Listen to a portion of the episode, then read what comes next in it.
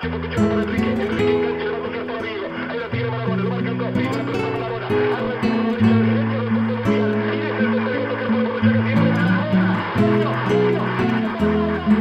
un par de lisos crotos, esperando por el bondi.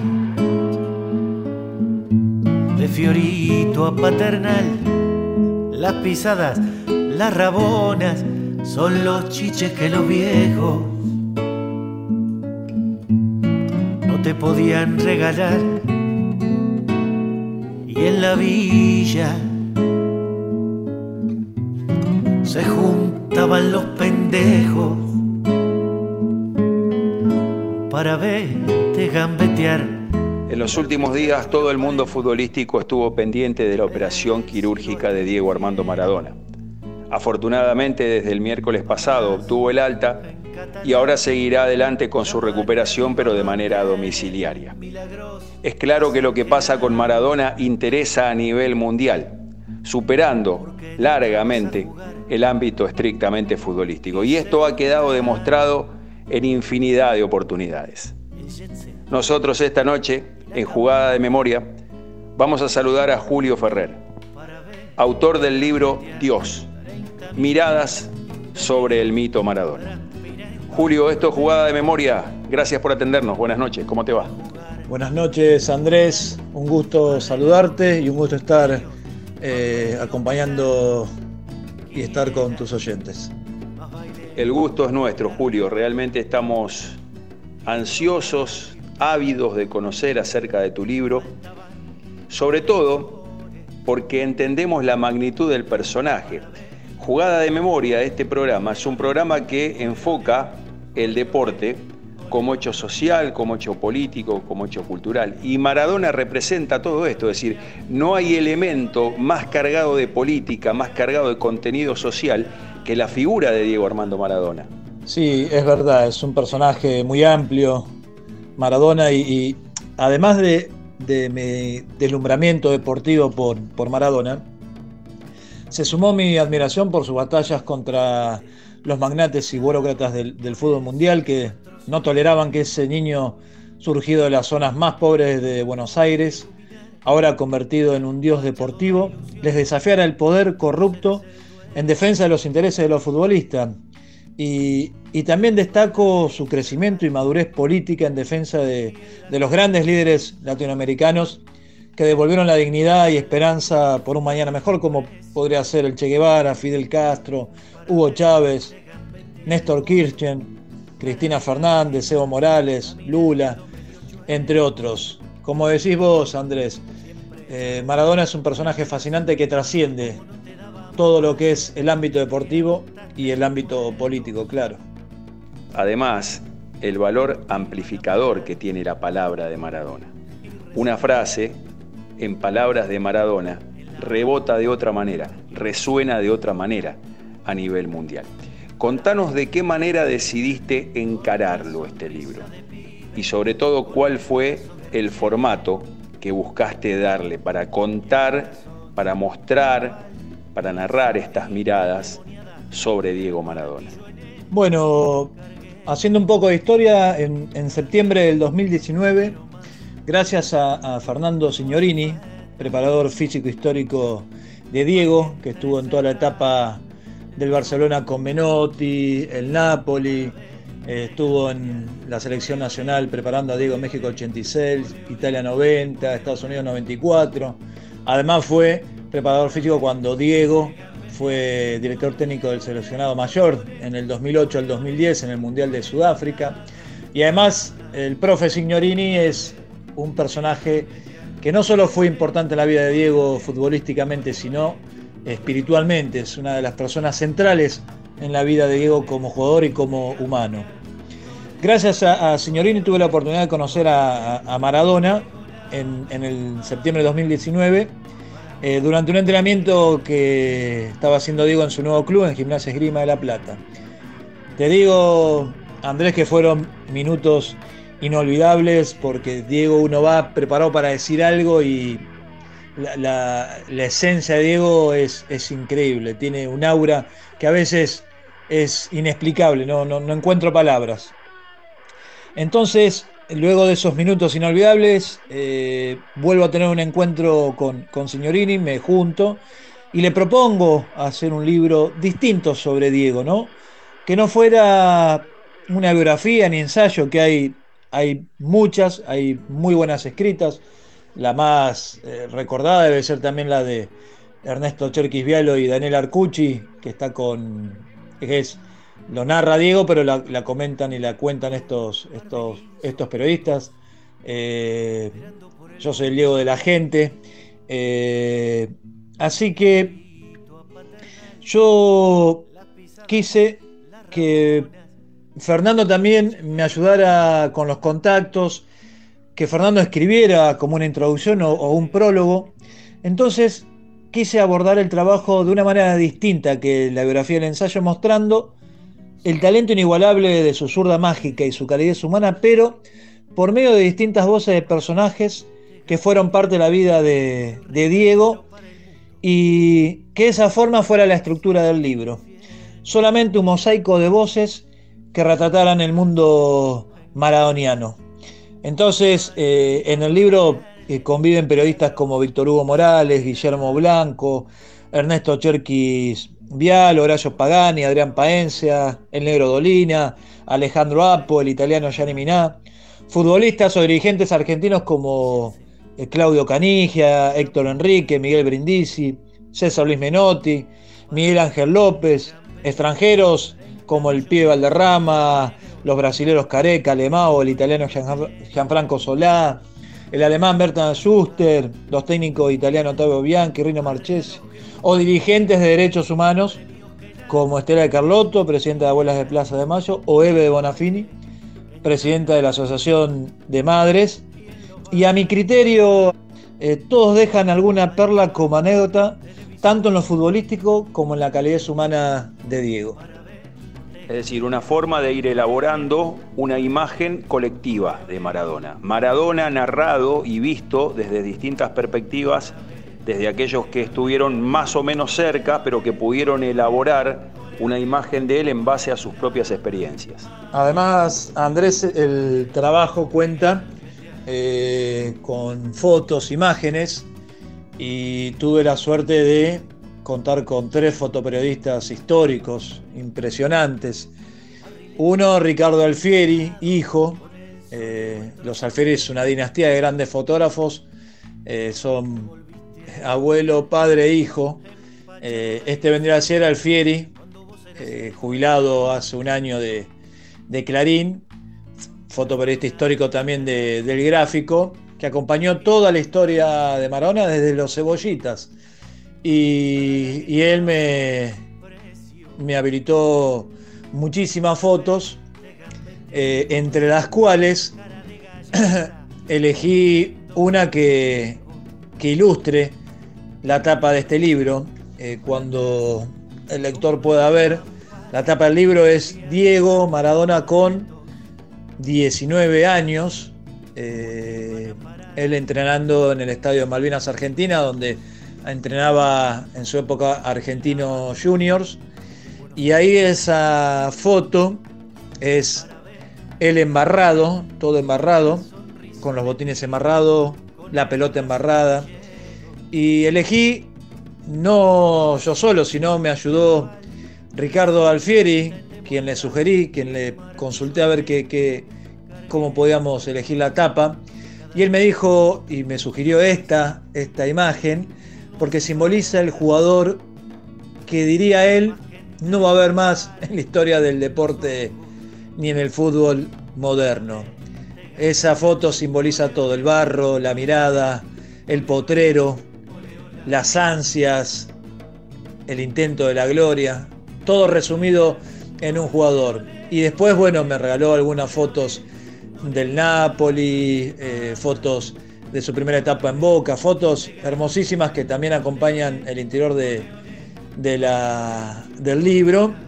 El otro fotoperiodista muy importante es José Pepe Granata, otro jubilado hace muy poco, pero además de ser, me regaló la foto de cuando Diego, cuando Diego vuelve al fútbol argentino y ficha con News Old de Rosario, cuando él debuta oficialmente contra Independiente en la cancha de Independiente en Avellaneda. Está la famosa Rabona, la famosa Rabona que le tapa el loco, loco Islas. Y esa foto la sacó el Pepe Granata, que me la dio en blanco y negro. Y Pepe Granata, un histórico que además cubrió con el, con el periodista viejo, el viejo Villarruel, cubrió como cámara el Cordobazo, fue cámara en la Asunción de Salvador Allende con la Unidad Popular en 1970. Eh, un personaje un personaje divino, Pepe Granati, y el otro es Renzo Gostoli, un gran periodista, fotoperiodista que se tuvo que exiliar en la dictadura.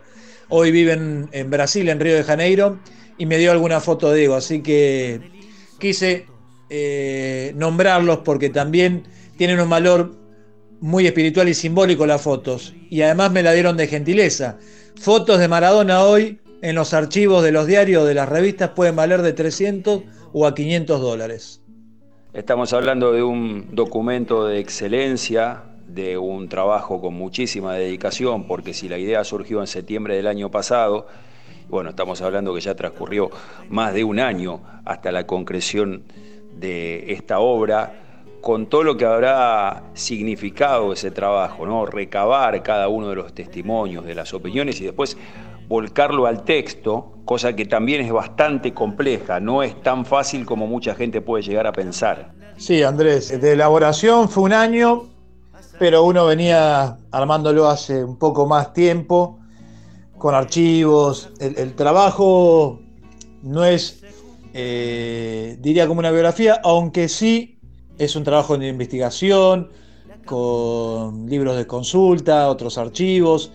Lo que sí respeté es un orden cronológico de la vida de Diego, porque el libro, eh, la primera etapa son 15 periodistas, pero después eh, arranca los testimonios desde Cebollitas y termina hasta hoy Diego siendo director técnico de Gimnasia Esgrima de la Plata. O sea, es un orden cronológico sobre la vida de Diego y sí, fueron testimonios extraordinarios, porque no solamente Andrés destacaban el talento inigualable de, Diego, ¿no? De esa zurda mágica. Lo que destacaban también todos es la calidez humana de Diego, el Diego persona. Quizás muchos no conozcan, conozcan solamente la faceta deportiva del personaje deslumbrante dentro de una cancha de juego, pero del mismo modo que deslumbraba en la cancha de juego, su calidez como amigo deslumbraba también en ese sentido. Y, te digo una cosa más, Andrés. Eh, el trabajo fue de entrevista, ¿no? Es preguntas y respuestas, pero después quise de alguna manera sacar, eh, suprimir las, las preguntas y transformar ese, esa mirada que me daban los personajes en un texto, ¿no? Uniforme. Cosa que cuando yo lo armaba se lo mandaba al personaje para que estaba de acuerdo, si quería acomodar alguna fecha, etc. Así que quedó de esa manera el único de los 83 entrevistados que quiso que quedara como pregunta y respuesta es el negro Dolina. Pero creo que quedó un trabajo a mi criterio y al criterio de los, de los que participaron en las entrevistas, es se logró lo que se buscaba, eh, destacar el, valor humano de Diego y, y mostrar que sigue siendo el mejor jugador de todos los tiempos. Está claro que para un autor un libro es una elaboración de un valor integral, donde todo es importante, donde el texto es importante, donde la selección de las fotos que lo ilustran por dentro es importante, donde el diseño de portada es importante, pero también hay algún pasaje del libro que quizá te emociona más que otro. ¿Cuál es el pasaje del libro que más te emociona, si existe uno en particular? Yo considero, eh, será eh, cuestión del autor, ¿no? Pero todos los entrevistados dejan pasajes o dejan relatos, algunos desconocidos, otros más conocidos, pero que son muy atractivos. Quizás eh, por lo que representan estas dos figuras, eh, algo que me contó Guillermo Blanco, eh, un periodista extraordinario, maestro del periodismo deportivo, una de las mejores plumas del gráfico, quien además fue jefe de prensa de Diego eh, cuando Diego estuvo en el Barcelona. Eh, él me decía que a él le tocó armar uno de los momentos históricos para el fútbol mundial. fue cuando Diego conoció a, a Pelé, eh, vos sabés que me contaba Guillermo que Diego era uno de sus sueños. Estoy hablando cuando Diego tenía 19, después del Mundial, del mundial de Tokio, que salió campeón el juvenil, el sub-20, ¿no? En 1979. Eh, y que es hermoso porque eh, Guillermo Blanco estaba trabajando en el gráfico y me contó que en, en, abril del 79, después de un partido entre Argentino Junior y Huracán, en Parque Patricios, eh, Guillermo Blanco lo, sube en un avión a Diego, a, su papá Don Chitoro, a, Ricardo Alfieri, el primer Ricardo Alfieri, y vuelan a Río de Janeiro y, al mediodía siguiente que llegan a Río de Janeiro se produce el encuentro. Eh, y también estaba el que era representante en ese entonces, Sister Piller. Y me contaba eh, Guillermo Blanco, que fue una hora memorable porque estaban, eh, estaba Pelé, estaba Diego innubilado por ese enorme jugador. Eh, y me contaba lo más interesante, Blanco, que el encuentro no tuvo nada de protocolar porque, o sea, Pelé tenía mucha experiencia. tanto que cuando apareció Diego, apareció Don Chitor, todo, se abrazó a todos con mucha calidez. Y fue una cosa, me contaba, muy pura. Y, en determinado momento Pelé agarra una guitarra y empieza a cantar. Y me decía Guillermo que la parte más emotiva fue cuando le tomó las manos eh, Pelé a Diego y le empezó a dar consejos, algunos de ellos diríamos hasta premonitorios. Eh, Diego se volvió con una pelota y una camiseta de Brasil firmadas por Pelé y con un reloj que le regaló el dueño de la eh, casa. Me contaba Guillermo que esa, esa nota fue publicada en el gráfico y, quedó para la historia. Quizás esa es una de las perlas más lindas que hay en el libro de la parte futbolística donde eh, se conocieron eh, dos estrellas mundiales del fútbol. Julio, déjanos preguntarte acerca de un aspecto muy importante de tu faz personal. Nosotros somos Radio Presente, somos la radio del ex Olimpo. Este es un espacio recuperado para la memoria. Fue un centro clandestino de detención, tortura y exterminio. Y vos tuviste familiares que fueron víctimas del terrorismo de Estado. Contanos acerca de esta parte importante de tu vida a nivel personal. Mi familia fue víctima de terrorismo de Estado. El último terrorismo de Estado que asoló el país entre 1976 y 1983. El hermano de mi mamá, Héctor Hugo Malnati, y su compañera, Mirta Noelia Contoune. Ellos eran militantes populares, hacían trabajo social y también militaban en organizaciones político armadas. Mi tío era del PSML, Partido Comunista Marxista Leninista, y mi tía era montonera. Mi tío era platense, somos todos de La Plata, y, mi tía era de Misiones, pero bueno, se conocieron haciendo trabajo social eh, a principios de los 70. Y después que se produjo el golpe el 24 de marzo del 76, ya mi tío y mi tía estaban en clandestinidad y fueron secuestrados el 24 de noviembre de 1976 acá en la ciudad de La Plata y fueron detenidos desaparecidos. Mi tía estaba embarazada de cuatro meses, entraba en el cuarto mes. No supimos información hasta que en el 2010 el equipo argentino de antropología forense identificó los restos de mi tío en, el cementerio municipal de, Avellaneda y a mi tía también. Así que pudimos eh, rescatar,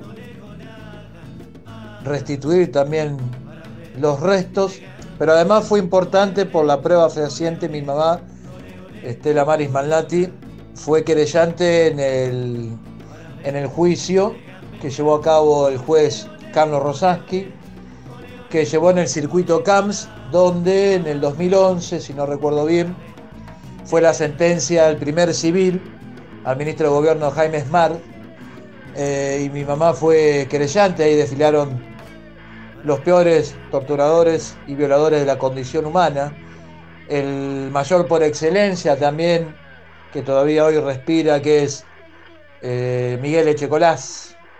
Así que tuvo una connotación muy fuerte haber encontrado los, los restos de mis tíos. Y por lo que simboliza también identificarlos. Pero la triste noticia también se le sumó a que mi tía fue ejecutada con entrando al quinto mes de embarazo, así que Estela de Carlotto dio la triste noticia de que el nieto 108 nació asesinado en el vientre de, de su madre. Así que a mí me une eh, algo especial con mi tío. Yo llevo la sangre eh, de esos militantes revolucionarios. Reivindico la, lucha de los 70 en sus distintas eh, en sus distintos matices. Uno analiza los contextos, pero yo reivindico que ellos eran militantes de la vida, no militantes de la muerte, así que fue una generación o varias generaciones diezmadas por el terrorismo de Estado. Hoy, hoy a mis 43 años yo reivindico su militancia por medio de la escritura Así que también eh, llevar parte de su sangre me, trasladó y me, hizo conocer personajes históricos del periodismo y de la historia. No vengo del periodismo deportivo, yo mi primer libro es con Osvaldo Bayer, de entrevistas, maestro del periodismo y la historia. Después mi otro libro fue con Estela Caloni, que me lo prologó Fidel Castro. Después Hace poco hice el libro de Gregorio Seltzer, uno de los grandes periodistas latinoamericanos, argentinos latinoamericanos, de los que empezó a investigar las intervenciones de los organismos de inteligencia norteamericanos en América Latina en la década de los 50. Gregorio Seltzer, con prólogo de Estela Caloni. Así que te agradezco Andrés que pueda yo hacer alusión a la historia de mis tíos y por ende a la historia de los 30.000 detenidos compañeros desaparecidos, donde reivindico esa lucha de los 30.000 y seguimos bregando por la memoria, verdad y justicia.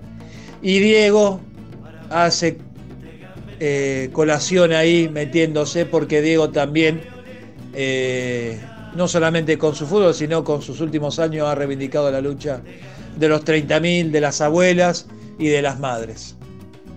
Julio, hay un detalle que es menester contarte.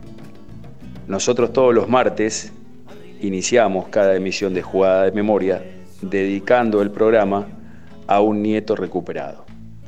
Y por supuesto que el nieto identificado número 108 integra la lista a la que nosotros cada martes le dedicamos un programa. Es nuestra forma de seguir diciendo presente, es nuestra forma de seguir resignificando este espacio, cada uno desde su lugar, tratando de mantener viva la llama de la memoria, del mismo modo que vos lo hiciste, volcando a la literatura, elaborando libros donde se destaca la figura de periodistas, yo diría más que periodistas pensadores del campo nacional y popular, como Waldo Bayer, como Gregorio Seltzer o como Estela Caloni. De esta manera vos también seguís manteniendo viva la lucha por la memoria, la verdad y la justicia. Te felicitamos por la nueva obra que ya está en la calle, que ya está al alcance del público y nosotros también estamos ansiosos, como todos, de poder disfrutar este libro donde buscas una mirada colectiva, una imagen colectiva de Diego Armando Maradona. Te agradezco Andrés por, el espacio, eh, por brindarme tu tiempo y tus oyentes para que pueda hablar un poco de mi historia y de mi último libro sobre Maradona. Y quizás dejarte dos, eh, dos líneas nada más que... ¿Por qué Maradona? Porque Maradona sigue siendo un ídolo popular eh, planetario, eh, de altísimo vuelo, que conmueve tanto a creyentes, ateos, agnósticos y otros. Maradona es un personaje así universal porque su esencia y su espíritu vive en el sentido popular. Gracias por tu tiempo y todo el éxito que esta hora merece. Te agradezco enormemente y bueno, me sentí muy cómodo y muy, muy bien.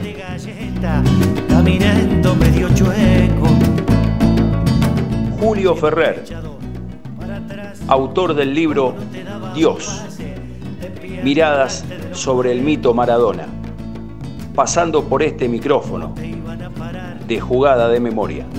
Y rezamos en La Habana y en Buenos Aires. Para verte gambetear con la sonrisa de pibe, con el brazo guerrillero y el corazón de arrabal, la zurdita endemoniada y el martillo en el carguero. Cada día te quiero más hace falta más que entrecerrar los ojos para verte gambetear. Ole, ole, ole, ole, ole, ole, ole, ole. Para verte gambetear. Ole, ole.